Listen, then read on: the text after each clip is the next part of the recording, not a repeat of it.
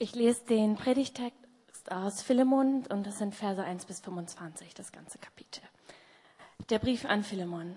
Dieser Brief stand von Paulus, der wegen der Verkündigung der Botschaft von Christus Jesus im Gefängnis ist, und von unserem Bruder Timotheus. Er richtet sich an Philemon, unseren geliebten Mitarbeiter, sowie an unsere Schwester Aphia und Archippus, unseren Mitstreiter. Darüber hinaus ist der Brief für die Gemeinde bestimmt, die sich in diesem Haus versammelt. Wir wünschen euch Gnade und Frieden von Gott, unserem Vater und Jesus Christus, dem Herrn. Immer wenn ich für dich bete, Philemon, danke ich meinem Gott, denn ich höre überall von deinem Vertrauen auf Jesus, den Herrn, und von deiner Liebe zu allen Gläubigen. Und ich bete nun, dass der Glaube, den wir miteinander teilen, in dir zunimmt, indem du erkennst, wie viel Gutes wir in Christus haben. Deine Liebe hat mir sehr viel Freude und Trost gegeben, mein Bruder, denn du erfreust die Herzen der Gläubigen. In Christus hatte ich, hätte ich die Freiheit, dir zu befehlen, was sich eigentlich von selbst versteht. Aber wegen deiner Liebe ziehe ich es vor, dich darum zu bitten. Nimm diese Bitte von deinem Freund Paulus an, einem alten Mann, der für Christus Jesus im Gefängnis sitzt. Mein Anliegen betrifft Onesimus, der für mich wie ein eigener Sohn ist, weil er durch meinen Dienst hier im Gefängnis gläubig wurde. Onesimus war, in, war dir in der Vergangenheit nicht von Nutzen, doch jetzt ist er uns für uns beide. Ich schicke ihn zu dir zurück und mein Herz begleitet ihn. Am liebsten hätte ich ihn bei mir behalten, solange ich während, wegen der Verbreitung von Gottes guter Botschaft im Gefängnis bin, damit er mir an deiner Stelle beisteht. Aber ich wollte nichts ohne deine Zustimmung tun, denn ich will, dass du mir freiwillig hilfst und nicht, weil ich, und nicht, weil du dich gezwungen fühlst. Vielleicht kannst du es so sehen. Onesimus lief für eine gewisse Zeit weg, damit du ihn für immer zurückbekommst. Er ist jetzt nicht mehr nur ein Sklave, sondern mehr als das, ein geliebter Bruder, besonders für mich. Nun wird er dir noch viel mehr bedeuten, nicht nur als Sklave, sondern auch als ein Bruder im Herrn. Wenn du mich nun als Freund ansiehst, dann nimm ihn genauso herzlich auf, wie du mich aufnehmen würdest. Wenn er dir in irgendeiner Weise Schaden zugefügt hat oder dir etwas schuldig ist, dann setze es auf meine Rechnung. Ich, Paulus, schreibe dies mit eigener Hand. Ich werde es bezahlen. Und ich brauche dich nicht daran zu erinnern, dass du dich selbst mir schuldest. Ja, mein Bruder, ich möchte mich an dir freuen. Bereite mir diese Freude in Christus. Ich vertraue auf deinen Gehorsam und schreibe diesen Brief in der Zuversicht, dass du meine Bitte erfüllen und sogar noch mehr tun wirst. Bitte halte ein Gästezimmer für mich bereit, denn ich hoffe, dass Gott eure Gebete erhören und mich bald zu euch zurückkehren lassen wird. Epaphras, mein Mitgefangener in Christus Jesus, schickt dir seine Grüße, ebenso meine Mitarbeiter Markus, Aristarch, Demas und Lukas. Die Gnade von Jesus Christus, dem Herrn, begleite euch. Dank, Andrea. Ist doch spannend, wie wir durch einen so einen kleinen Brief einfach mit hineingenommen werden in so Gemeinderealitäten von vor 2000 Jahren. Nur so ganz nebenbei ist, ähm, wir wüssten vieles gar nicht so gut auch über das Römische Reich und so, wenn wir nicht das Neue Testament ähm, hätten. Ähm, einfach ein tolles, ein tolles Dokument und es führt auch gleich so zu dem Kern meines Erachtens, worum es geht im christlichen Glauben. Ist ja gar nicht so einfach. Da hat sich so viel entwickelt und gibt so viele Schwerpunkte, die auch irgendwie gut sind. Und dann so die Frage, na, was ist eigentlich so das Zentrale? Worum geht's wirklich? Wir haben uns vor kurzem auch äh, diese Frage gestellt als so eine kleine Gruppe von der Gemeindeleitung, die nochmal unsere Vision so überarbeitet. Und das wird jetzt auch ähm, die nächste, eine, Teil der neuen Predigtreihe, die wird nicht nur ich machen, sondern alle Pastoren werden da jetzt durchpredigen bis zum Sommer, um es nochmal zu gucken, was ist eigentlich die Vision, was ist die Berufung der Lukas-Gemeinde. Weil wir haben einige Herausforderungen vor uns, sowohl beim Bau als auch hoffentlich beim Personal und ähm, alles gute Herausforderungen äh, und Veränderungen. Aber die Frage war so ein bisschen, okay, wozu tun wir das eigentlich? Wie, ähm, und, und uns ist deutlich geworden, das tun wir. Und wir wollen diese Schritte gehen, weil wir wirklich darauf vertrauen, dass das Teil dessen ist, wozu Gott uns berufen hat. Und deswegen auch dieser etwas doppeldeutige äh, Titel dieser ganzen Predigtreihe, nämlich das Erbe der Zukunft. Und ich glaube, um die Gegenwart zu gestalten, auch die nähere Gegenwart, brauchen wir wirklich diese beiden Aspekte. Und ich hoffe, ihr habt mittlerweile, glaubt mir wirklich, dass ich fest davon überzeugt bin, dass eine Hoffnung, dass wir eine Hoffnung haben, dass eine Welt vor uns liegt, die wirklich fantastisch ist. Dass Jesus wiederkommen wird, dass er sein neues Reich hier auf dieser erneuerten Erde aufbauen wird, dass wir mit ihm zusammen ein fantastisches, herrliches Leben gestalten werden. Davon bin ich ganz fest überzeugt und das kommt uns entgegen. Das ist unsere Zukunft. Für alle, die natürlich, die Jesus nachfolgen und auch für uns als Lukianer. Und das gibt uns Zuversicht, das gibt uns Hoffnung. Ich hoffe, das setzt unsere Prioritäten richtig. Aber gleichzeitig gestalten wir als Lukas-Gemeinde das etwas anders als andere Gemeinden mit einer anderen Geschichte. Und deswegen haben wir auch ein besonderes Erbe. Nämlich wir tun das auf der Grundlage dessen, was Gott seit über 100 Jahren in dieser Gemeinde nach und nach aufgebaut hat. Und darüber wollen wir predigen, die nächsten Wochen uns die einzelnen Aspekte angucken, wie das für uns als Lukas-Gemeinde aussieht. Aber diese Predigt hier ist quasi vorgeordnet, um nochmal das Entscheidende herauszuarbeiten. Und ich finde, das Entscheidende ist jetzt auch schon deutlich geworden im Gottesdienst, auch bei der Mitgliederaufnahme in den Liedern. Wir sind fest davon überzeugt, dass das Entscheidende die lebensverändernde Begegnung mit Jesus Christus ist oder wir müssen es genauer sagen, eine lebensverändernde Begegnung mit dem dreieinen Gott, mit Gott dem Vater, Gott dem Sohn und dem Heiligen Geist. Wir haben darüber gesprochen und gesagt, das muss der Kern sein. Eine echte Begegnung, die wirklich Leben verändert. Und da ist dieser Brief einfach ein ganz wunderbares Zeugnis, wie das geschehen ist. Damals und hoffentlich bis heute. Und wir hoffen sehr, dass das weitergeht. Paulus schreibt diesen Brief, als er in Untersuchungshaft sitzt. Das ist so ein bisschen verwirrend manchmal, wenn man ähm, die Bibel liest und dann sitzt er mehrmals im Gefängnis und mal scheint er sehr viel Freiheit zu haben und mal scheint er kurz vorm Tod zu sein.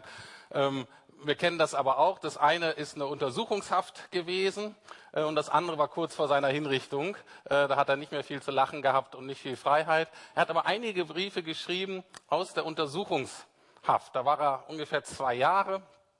Ähm, und er hatte da eine eigene Wohnung, konnte Gäste empfangen. Er konnte nur nicht weg. Er war ähm, an zwei Elitesoldaten, römischen Soldaten, war er angekettet. Aber ansonsten hatte er relativ viel Freiheit. Er hatte viel Besuch, er war bekannt, die Leute sind zu ihm gekommen, um Rat zu ähm, erhalten, um sich lehren zu lassen. Und plötzlich taucht da eben auch ein entlaufener Sklave auf, dieser Onesimus. Und Paulus nimmt sich seiner an, er führt ihn letztlich zum Glauben an Jesus und schickt ihn dann aber nach einer Zeit wieder zurück zu seinem ursprünglichen Besitzer, zu diesem Philemon. Und zwar mit einem Empfehlungsschreiben. Und dieses Empfehlungsschreiben ist eben dieser Brief, den wir gerade gelesen haben. Diese Reise zurück zu seinem Herrn war für den Sklaven relativ herausfordernd und erforderte Mut, weil nach römischem Recht hätte er durchaus Strafe verdient. Eine kleine Nebenerklärung. Wenn wir jetzt hier von Sklaven reden, dürfen wir nicht an die Sklaverei im 18., 19. Jahrhundert in den USA oder in der Karibik denken. Das war im Römischen Reich sehr, sehr anders. Da gab es zwar unterschiedliche äh, Sklaven für unterschiedliche Aufgaben und manchen ging es wirklich dreckig, aber gerade der Onesimus war wahrscheinlich ein Haushaltssklave, und da hing das natürlich auch von dem Herrn ab. Aber Haushaltssklaven hatten oft relativ viel Freiheit. Die waren oft geschätzte Angestellte in diesen großen Haushalten. Die konnten selber Geld verdienen. Die konnten oft sogar so viel Geld verdienen, dass sie sich freikaufen konnten. Und so einer war wohl Onesimus. Aber er ist weggelaufen. Und der Text deutet an, dass er beim Weglaufen wahrscheinlich auch noch was hat mitgehen lassen. Das heißt, diese Kombination aus Weglaufen und den Herrn bestehlen war natürlich jetzt nicht äh, ähm, so lustig und nach römischem Recht hätte er durchaus Strafe verdient. Aber Paulus schickt ihn zurück. Und, ähm, und an diesem Brief können wir vier Dinge sehen, wahrscheinlich noch mehr, ich habe mir jetzt mal vier Dinge rausgesucht, woran wir die verändernde Kraft des Evangeliums gut aufzeigen können. Und zwar die verändernde Kraft des Evangeliums bewirkt eine neue Autorität, eine neue Aktivität, eine neue Identität und eine neue Effektivität. Ähm, hört sich gut an, ich weiß. Äh, äh, ähm, wird auch gut. Ähm, also, neue Autorität, neue Aktivität, neue Identität und neue Effektivität. Und wir steigen an mit der neuen Autorität. Was meine ich damit? Also, der Empfänger dieses Briefes war ähm, wohl ein wohlhabender Römer, weil in seinem Haus sich eine der Hausgemeinden in der Stadt Kolosse getroffen haben. Und das konnte man natürlich, wenn man viel Geld hatte, äh, wenn man so ein großes Haus hatte, um äh, viele Leute da zu beherbergen.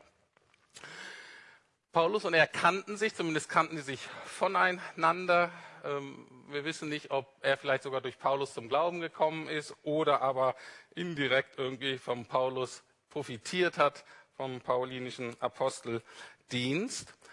Und er fängt die Ansprache, äh, die Anrede so an. Aus diesem Grund möchte ich dich nun, steht in Vers 8, um etwas bitten. Ich könnte dir zwar auch befehlen, das zu tun, was ich für angemessen halte. Unter Berufung auf Christus hätte ich die völlige Freiheit dazu. Was Paulus ja zuerst macht, ist, er beruft sich auf seine Autorität als Apostel und sagt, ich könnte dir jetzt, was ich von dir will, befehlen. Von Gott her. Apostel, müsst ihr wissen, war wirklich die absolut höchste Autoritätsstufe, die man äh, damals haben konnte in der Kirche.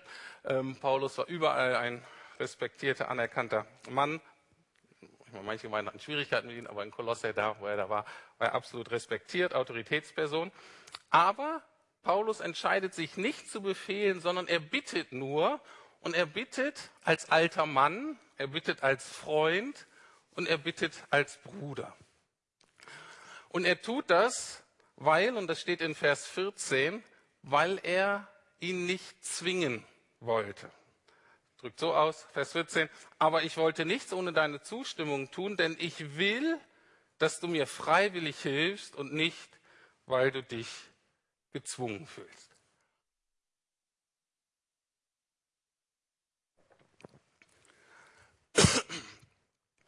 Bevor wir ähm,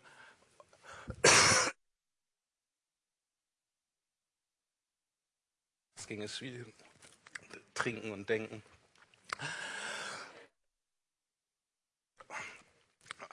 Spüre meine Begrenzung.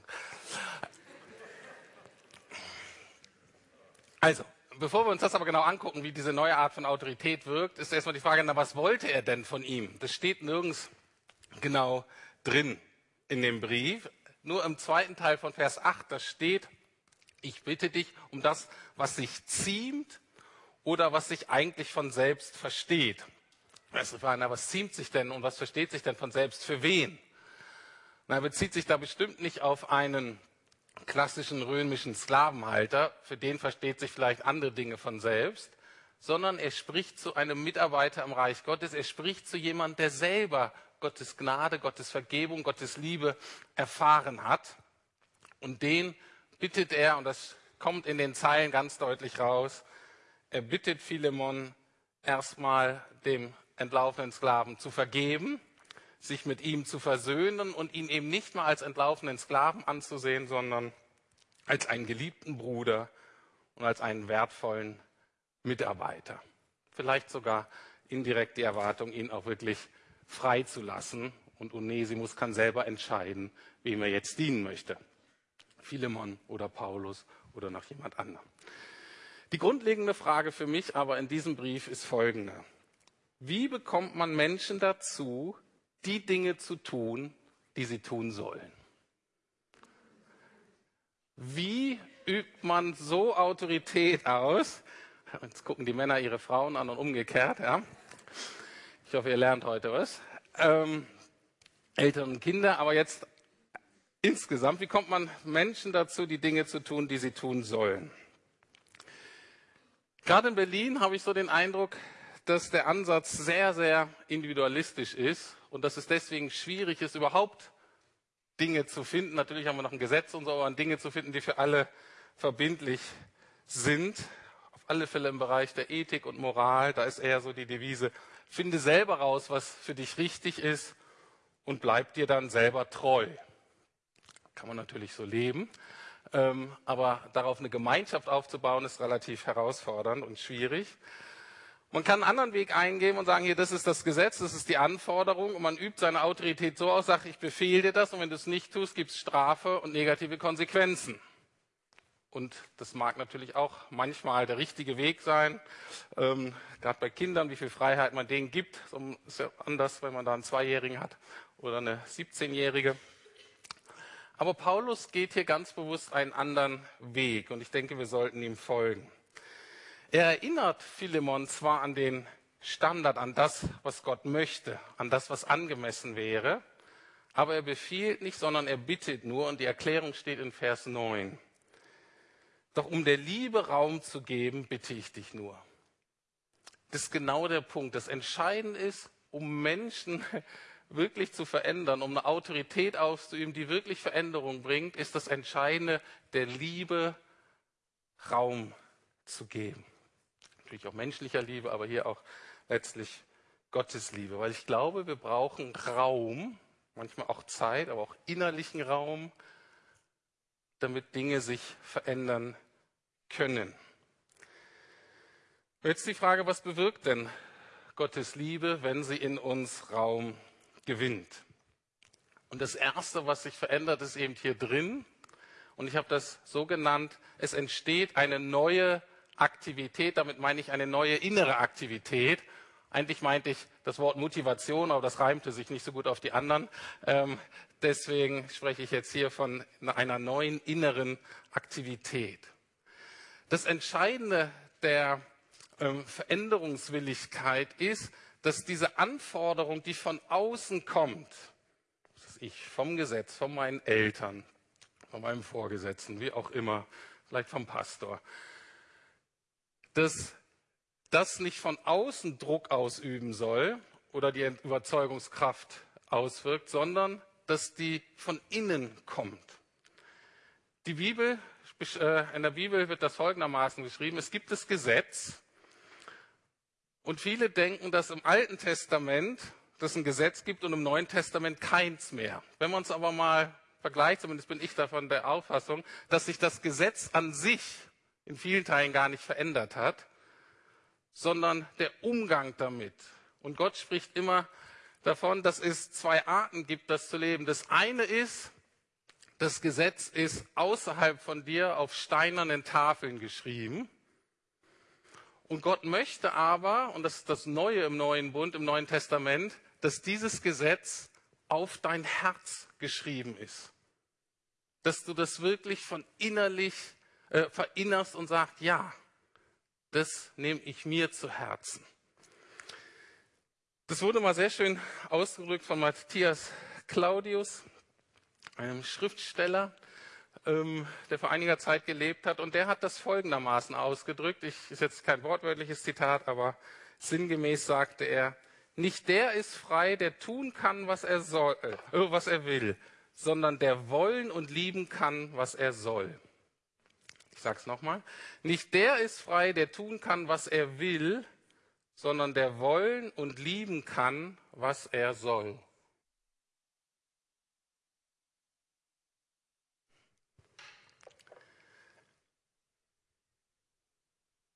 Das ist das, was Gott möchte. Das ist die Art von Autorität und innerer Motivation, die Gott durch seinen Geist in uns bewirken möchte. Und was dann geschieht, wenn diese Veränderung von innen kommt, wenn Gottes Liebe Raum gewinnt, steht in Vers 21, da sagt Paulus, ich vertraue auf deinen Gehorsam und schreibe diesen Brief in der Zuversicht, dass du meine Bitte erfüllen und, oder sogar noch mehr tun wirst. Nicht oder, sondern und sogar noch mehr tun wirst. Es ist nämlich das, dass man merkt, wenn das Gesetz außerhalb ist, dann tust du das zwar, aber du verinnerlichst das nicht so, dass du die Prinzipien von innen heraus lebst und anwenden kannst auf unterschiedliche Situationen, getrieben von der Liebe zu unterschiedlichen Menschen. Und du tust immer nur das, du hakst das ab, was von dir gefordert wird. Wenn die Liebe Raum gewinnt und dich von innen verändert, tust du noch mehr. Und das ist übrigens das Herausfordernde, mit Jesus zu leben, dass man merkt, wow, da ist so viel Liebe und der nimmt mir nach und nach meine guten Argumente, warum ich mich nicht ganz hingeben sollte. Anders ausgedrückt, Liebe und Freiheit bewirken mehr als autoritäres Befehlen. Oder Liebe und Freiheit bewirken mehr als Kontrolle. Und das ist ja das Fatale, auch gerade in der Erziehung, Umgang mit Menschen in Beziehung, dass wir, gerade in Berlin, wir halten ja nicht so viel von Gesetzen und Befehlen, aber wir üben eben doch ganz oft Kontrolle auf aus Menschen, und zwar indem wir sie emotional manipulieren und irgendwie bei der Stange halten. Und das ist sehr subtil. Johannes Hartl, ein katholischer Theologe, der Gebetshaus in Augsburg hat einmal im Jahr eine Riesenkonferenz gemacht. Und er hat auf der letzten Konferenz was sehr, sehr Interessantes gesagt. Er hat gesagt, wenn wir unseren Leuten, unseren Kindern, unseren Jugendlichen, unseren Mitarbeitern nicht diesen Raum und diese Freiheit geben, dann tun wir nicht das, was Jesus getan hat. Und Jesus hatte sich geleistet, und das fand ich sehr interessant, aber habe ich noch nie so drüber nachgedacht, Jesus hat sich geleistet, dass von seinen zwölf Leuten ein Verräter dabei war. Aber elf andere, die danach die Welt verändert haben. Und er sagte etwas dann im Vergleich dazu, und ich finde, das trifft auch gut auf die Lukasgemeinde zu, sagte, die Gefahr ist, dass wir unsere Leute so erziehen, so fördern, dass wir zwar keinen haben, der abfällt, dass wir dann zwölf Leute haben, die lieb und nett und freundlich sind, aber nichts in dieser Welt bewegen, weil sie einfach so angepasst sind. Und ich würde sagen, das ist auch unser Problem. Wir sind oft so angepasst. Auch ihr jungen Leute, ihr seid manchmal so angepasst. Ich denke, Mensch, Leute, und dann fangt ihr an, so ein bisschen rum zu experimentieren mit Geld und Sex und denkt, das wäre revolutionär. Und wir brauchen diese Freiheit, um wirklich das Leben da draußen zu verändern, weil wir von innen verändert werden. Diese innere Veränderung führt dann zu dem nächsten wichtigen Punkt, und zwar zu einer neuen Identität. Paulus beschreibt es folgendermaßen. Es geht bei meiner Bitte, Vers 10 und äh, 12, es geht bei meiner Bitte um jemand, den ich als mein Kind betrachte, jemand, dessen Vater ich geworden bin, weil ich ihn hier im Gefängnis zum Glauben an Christus geführt habe. Es geht um Onesimus. Diesen Onesimus schicke ich nun dir zurück, ihn, der mir so ans Herz gewachsen ist. Und hier merkt man die Veränderung in der Identität von Menschen, wenn das Evangelium wirkt, wenn Gottes Liebe wirkt. Erstmal von Paulus. Paulus war ein unbarmherziger, wütender Christenverfolger und er wird zu einem liebenden Vater, der praktisch diesen entlaufenen Sklaven adoptiert und die völlige Verantwortung für ihn übernimmt und sagt, Philemon, wenn der dich beklaut hat, egal was es war, ich komme dafür auf. Und wir lesen hier von einem Sklaven, der eben nicht mehr Sklave ist, sondern geliebter Sohn und geliebter Bruder. Und hier geht es um ein Kernthema auch des christlichen Glaubens, dass wir vom Sklavensein zur Freiheit kommen. Dass gebundene, unfreie Menschen werden zu freien und geliebten Kindern. Jetzt kannst du da sagen, naja, das war damals so. Und natürlich sieht unsere Sklaverei, unsere Abhängigkeit heute anders aus. Aber ich möchte dich ganz bewusst fragen, woran bist du gebunden? Wovon bist du abhängig? Von deinem Geld, von deiner Anerkennung von Menschen? Bist du abhängig von deinen Bedürfnissen, dass du was spürst und es muss gleich befriedigt werden? Musst du immer Recht haben? Musst du dich immer selber rechtfertigen? Bist du ein Gefangener oder eine Gefangene deiner Selbstgerechtigkeit? Und ist die Frage, die Einladung, auch die Anfrage uns, haben wir der Liebe Gottes so Raum gegeben in unserem Leben, um diese Bindungen zu lösen, um auch tiefsitzende Prägung und Haltung verändern zu lassen.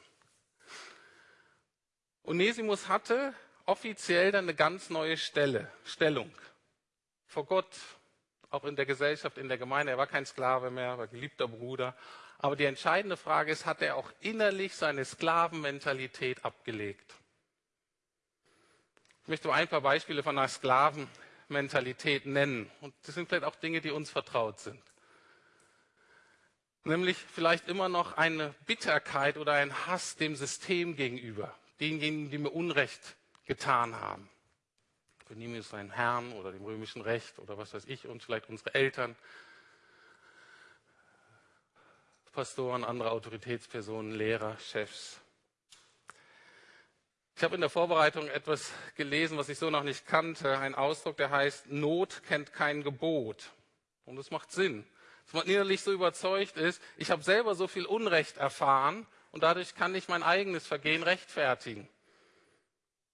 Für Onesimus vielleicht völlig klar, zu, ich bin hier ausgenutzt worden von meinem Chef oder ich war nicht frei. Und einen reichen Herrn zu beklauen, ist dann völlig okay. Das ist eine Bagatelle. Oder man hat dieses Gefühl so verinnerlicht, dass man immer zu kurz kommt, dass man nicht gesehen wird in seinen Bedürfnissen, dass man diese Mangelmentalität so ganz verinnerlicht hat. Und Gott sagt, du bist jetzt ein geliebtes Kind. Du hast zwar die andere Stellung, aber ich wünsche mir auch, dass du diese Stellung wirklich erleben kannst, dass es eine Realität wird, eine erlebte Realität in deinen Beziehungen, in deinem Alltag. Und genau das möchte die Liebe Gottes in uns, wenn wir ihr Raum geben, möchte sie überwinden, möchte uns davon befreien, möchte uns mit neuen Dingen ausfüllen.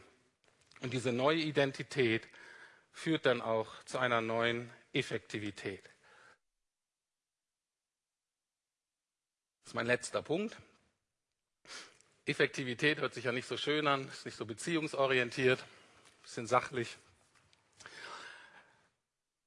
Es kommt aus Vers 11. Vers 11 ist ein Wortspiel mit dem Namen Onesimus, weil Onesimus bedeutet, bedeutet aufs Deutsche übersetzt, ins Deutsche übersetzt, der Nützliche. Deswegen Vers 11. Er, der Nützliche, war der früher zu nichts nütze. Doch jetzt ist er sowohl dir als auch mir von großem nutzen. Also der Enesimus ist halt nicht mehr seinem Namen, seiner Berufung ist er nicht gerecht geworden. Aber dann ist er Gott begegnet und er konnte wieder das leben, wozu er ursprünglich geschaffen wurde. Und auch wir sollen, ich sage das mal so, auch wir sollen nützlich werden für Gott, um diese Welt in seinem Sinne zu verändern. Ich weiß, es hört sich nicht schön an, nützlich oder sich gebrauchen zu lassen. Je nach Erfahrung denkt man, wir werden vielleicht noch missbraucht von Gott oder ausgenutzt. Aber ich möchte das mal so nennen, weil das hier einfach das Wort ist. Die Nützlichkeit. Das bedeutet nicht, dass wir unter Leistungsdruck kommen. Das möchte Gott nicht. Ich möchte auch nicht, dass wir hier irgendeinem geistlichen Perfektionierungswahn verfallen. Bloß nicht. Aber jeder von uns hier, du und du und du und ich, wir sind von Gott dazu geschaffen, einen Unterschied in dieser Welt zu machen, und zwar in Gottes Sinne.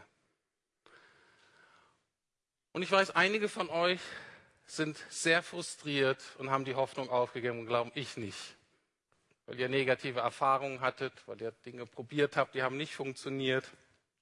Und da hat sich Hoffnungslosigkeit breit gemacht und ihr habt vielleicht innerlich aufgegeben. Aber ich möchte euch nochmal ermutigen, einen Blick tiefer zu werfen unter diesem Frust, unter dieser Enttäuschung, unter dieser Verletzung und wahrzunehmen, darunter ist immer noch die Berufung und die Sehnsucht, sich von Gott gebrauchen zu lassen, um Gutes zu wirken in dieser Welt und zu erleben, dass du selber dabei nicht zu kurz kommst. Vielleicht ist heute der Tag, an dem du Gott erlaubst, dich zum ersten Mal oder wieder zu einem Onesimus, und ich bin mir nicht ganz sicher, wie die weibliche Form ist, wahrscheinlich eine Onesima zu machen. Und bei mir fängt das immer so an, wenn sich irgendwas grundlegend ändern soll. Das fängt mit einem Gebet an. Und das fängt meistens mit einem ehrlichen Bekenntnis an, wo ich gerade stehe oder wo ich war. Und das würde in diesem Fall vielleicht so lauten und vielleicht könnt ihr das auch zu eurem Gebet machen. Eigentlich, Gott, wenn wir ehrlich sind, bin ich zu nicht viel zu gebrauchen. Ich habe so viele Chancen in meinem Leben vermasselt. Ich habe schon so viel Potenzial von mir vergeudet. Ich habe schon so viele Ressourcen darauf verschwendet, mein eigenes Reich zu bauen, meinen Namen groß zu machen, Anerkennung von Menschen zu bekommen, anstatt in dein Reich zu investieren und zu hoffen, dass dein Name groß wird. Aber ab jetzt, ab heute soll das anders werden. Ich bitte dich, und das ist immer ein guter erster Schritt, um Vergebung. Und dann, ich stelle mich dir neu zur Verfügung. Ich will nützlich sein. Ich will effektiv sein für dich. Wir nennen das wahrscheinlich, ich möchte echt ein Segen sein für meine Mitmenschen und für diese Welt. Und auch das kann geschehen, wenn du der Liebe Gottes Raum gibst in deinem Leben.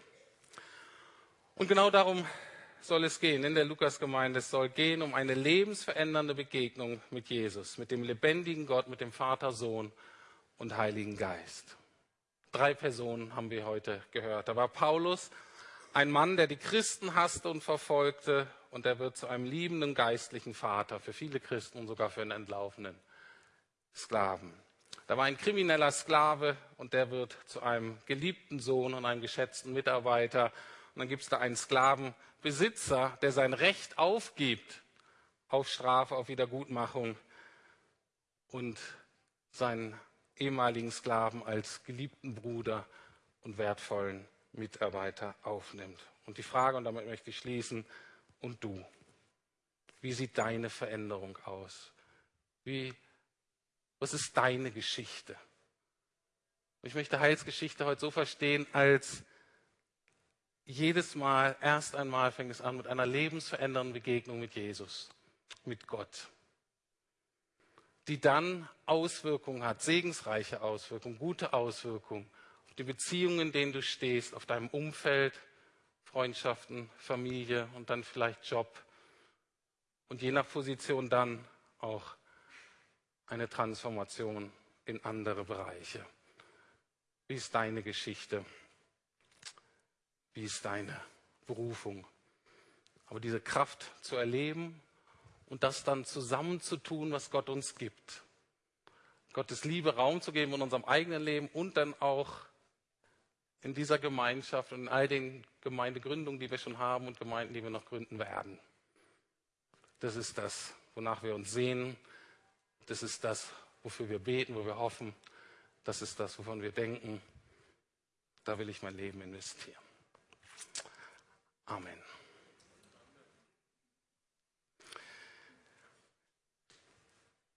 Wir singen zum Abschluss noch eine schöne österliche Hymne.